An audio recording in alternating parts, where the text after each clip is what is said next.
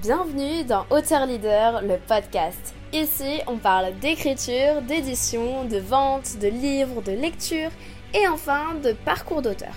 Enchantée, c'est Meili, fondatrice de Mercy qui te parle afin de t'aider à transmettre ton message impactant grâce au livre. Hello, c'est Meili, ta coach d'auteur, agent littéraire et ghostwriter. Aujourd'hui, on se retrouve pour, pour que je puisse t'expliquer euh, comment faire face au syndrome de la page blanche avec la technique de Philippe Pullman? C'est parti, let's go avant ça, si tu ne me connais pas, euh, je m'appelle Meili Chen et j'ai écrit un livre qui s'appelle La confiance fait tout depuis environ, euh, enfin il y a 3 ans et depuis mes 16 ans puisque ce livre est sorti donc en 2020 et depuis j'accompagne les coachs, les formateurs, les entrepreneurs à écrire leurs livres et gagner en notoriété grâce au statut d'auteur.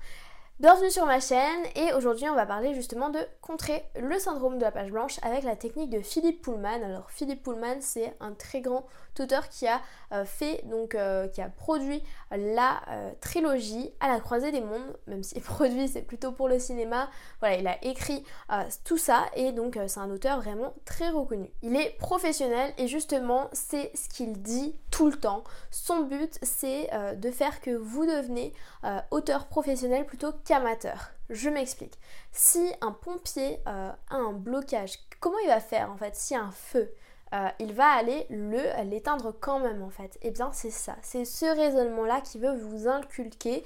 Euh, si un pompier va là il y a le feu, il va pas se trouver des excuses, il va tout donner pour pouvoir aller éteindre le feu, peu importe s'il y a un problème, peu importe s'il y a voilà, et bien vous devez vous concentrer à penser comme ce pompier là, avec cette mentalité là, que si vous êtes devant votre ordinateur, même s'il y a du bruit, même si vous avez 30 minutes au lieu d'une heure, même si, euh, je sais pas, même si euh, votre ordinateur n'a plus de place, vous allez trouver des solutions, vous allez vous mettre à l'heure bah, qui a été prévu pour écrire votre livre et vous allez avancer quoi qu'il se passe. Mais quoi qu'il se passe, vous écrivez, euh, vous vous forcez à écrire, en tout cas vous vous forcez à prendre du temps pour votre livre et à vous plonger dans ça. Et dites-vous qu'aujourd'hui on vit dans le présent, on vit pas dans le futur et dans le passé.